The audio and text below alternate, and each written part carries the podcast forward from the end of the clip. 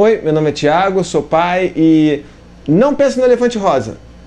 Uhum, safadinho, você pensou no elefante rosa. Você já pensou quantos nãos você fala por dia para o seu filho? E será que todos eles são necessários? Vamos conversar um pouco sobre isso? Mas antes, alguns recadinhos. Primeira coisa, não se esqueça de se inscrever no meu canal clica no botãozinho vermelho aqui embaixo escrito inscreva-se ou inscrever-se. E para os próximos meses temos mais dois encontros. Em 21 de maio eu vou estar em Salvador e em 18 de junho eu vou para Vitória. Então fiquem ligados aí. Vai ter link com mais informação na, na, na inscrição do vídeo. E fique ligado que para os próximos vídeos eu vou dar mais informações também sobre esses encontros, tá bom?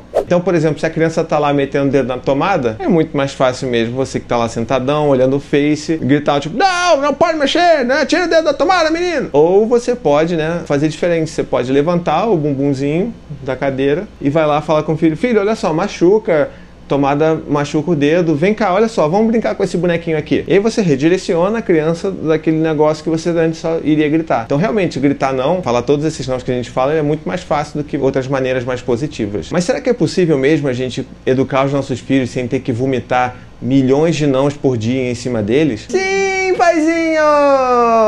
Quero deixar bem claro que isso aqui não é nenhuma alusão, né? Né? Disciplina permissiva, né? Não é daqui a pouco, pãozinho permissivo. Não, não significa que você vai dizer menos não, que você automaticamente vai ter que dizer sim para tudo. É porque existem outras maneiras de você tirar o filho de situações perigosas, situações que você quer que ele saia, sem necessariamente ter que falar não. Tá confuso? Mas calma. Fica aí no vídeo que você vai entender.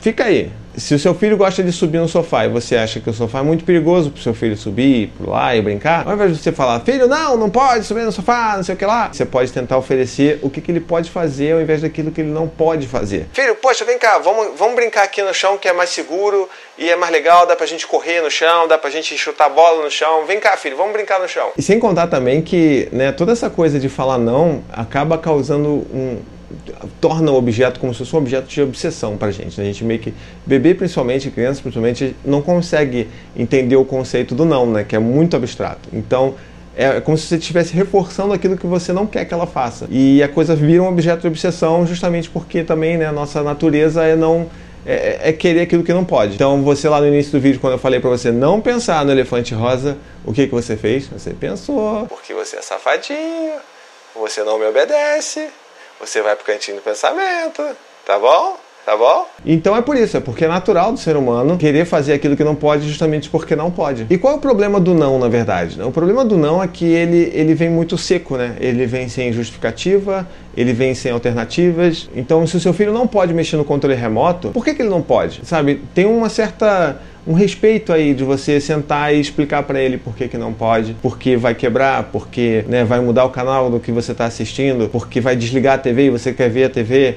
Então é legal você justificar. Você também não gosta de tomar um não assim do nada sem que ninguém te explique por quê. E além disso, também tem as alternativas, né? É muito melhor você também falar o que, que você pode fazer do que o que você não pode fazer. Então, tipo, tá legal, eu não posso mexer no controle remoto. Então, o que, que é que eu posso fazer? Me ajuda aqui que eu não sei o que, que eu posso fazer então. E assim, normalmente para crianças menores, né, para bebês que ainda não têm ainda né, um entendimento muito bom do que está acontecendo ao redor delas, é importante a gente usar muito a ferramenta do redirecionar. A gente usa muito isso aqui aqui em casa, com o Gaelzinho agora que é pequeno, e já usou bastante com o Dante também, que é justamente essa coisa de você tirar o foco da atenção da criança daquilo que ela não poderia estar fazendo para o que ela pode fazer, que é né, que não vai machucar ela, que não é que, que é saudável para ela. Agora, para crianças mais velhas, uma coisa que a gente tem que começar, né, quando elas vão crescendo, a gente tem que começar a entender e tentar fazer é empatizar com a frustração delas, né? Que a gente sabe muito bem que todo mundo fica frustrado quando leva um não.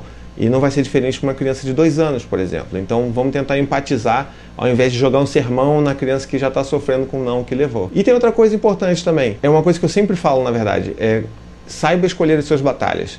Eu eu faço isso todo dia. Eu sempre estou escolhendo as batalhas que eu quero entrar, porque senão você vai viver o dia inteiro brigando com seu filho. E às vezes é importante ceder. Então, será que realmente naquele dia, naquele momento que você está até bem de paciência e tal, será que naquele dia você não pode deixar o seu filho mexer na, na gaveta de roupas dele, mesmo você sabendo que ele vai jogar todas as roupas para fora e depois você vai arrumar? Às vezes, naquele momento, você ceder ensina uma lição importante para o seu filho também de sobre ser flexível, sobre como é que às vezes a gente abre mão de regras que a gente tinha e que a gente às vezes pode né, fazer diferente. E outro aprendizado importante também é sobre a consequência. Né? Se a criança desarrumou e botou todas as roupas para fora da gaveta, então vamos arrumar junto. Aqui, filho, ó, agora tá tudo no chão as roupas, então vem cá, vamos lá, vamos arrumar. Ajuda com o papai, bota aqui essa calça aqui, essa camisa ali. São oportunidades boas para a gente ensinar para os nossos filhos valores importantes. Bom, outra ferramenta também muito interessante dentro da disciplina positiva, porque caso você não tenha percebido, isso tudo que a gente está falando é disciplina positiva, é o ambiente positivo. O que, que é o ambiente positivo? Nada mais é do que tornar o ambiente que a criança vive um ambiente mais propício ao sim do que ao não. Isso também não quer dizer que você vai fazer com que a criança possa mexer em tudo porque você está sendo permissivo, mas é, é dentro daquele conceito de escolher as batalhas, de você entender o seguinte: pô, será que esse cristal de 1500 que a minha tataravó me deu, que está no meio da mesa de centro, será que isso aqui realmente precisa ficar aqui e eu vou passar a minha vida inteira falando não em cima do meu filho que vai querer dar uma, dar uma tapa nesse negócio? Não é melhor por alguns anos isso ficar lá em cima, longe do alcance do meu filho? Tirar aquela faca árabe de 200 anos de idade, sabe, que serve para abrir carta, que ninguém mais abre carta, sabe? Guarda esse troço numa gaveta e depois você bota para ficar bonitinho quando a criança for maior. Proteger tomadas, então ao invés de você ficar gritando toda vez que a criança vai meter o dedo na tomada, por que você não bota um protetor na tomada por enquanto? Eu acho que isso tudo ajuda você a viver mais em paz com o seu filho, porque você vai precisar dizer menos não para ele. E ele vai poder explorar o ambiente de uma maneira mais segura. E, e, tem um negócio também que a gente tem que entender que né, mudou a dinâmica da casa. Antes a casa era uma casa de adulto, né? Era uma casa com coisas para adultos. E agora ela não é só mais uma casa de adulto, é uma casa de adulto e criança. Então vamos tentar fazer isso chegar no meio termo para que os dois possam viver em equilíbrio naquele ambiente. E aí, vamos então diminuir a quantidade de nãos que a gente fala para os nossos filhos? Então é isso, espero que vocês tenham gostado do vídeo de hoje. Não se esqueçam de se inscrever no meu canal. E se você tem a oportunidade de apoiar financeiramente o meu projeto, dá uma olhada aqui no link. Você vai ter aqui link aqui na tela também sobre minhas campanhas no Patreon e no Apoia-se. E aí você vai ver como é que você pode me ajudar a manter o meu trabalho independente. Então é isso, até a próxima e tchau, tchau! To the 25 senators who just voted against U.S. veterans and their families, you flip flopped, voted no on the Honoring Our Pact Act. You know it provides medical help to vets, makes amends to veteran families who lost children to recklessness. You voted yes just days ago. Why the flip flop? Don't put politics ahead of vets and their families. To everyone listening, contact your United States senators today. Demand they vote yes. Make the Honoring Our Pact Act law now. Paid for by SO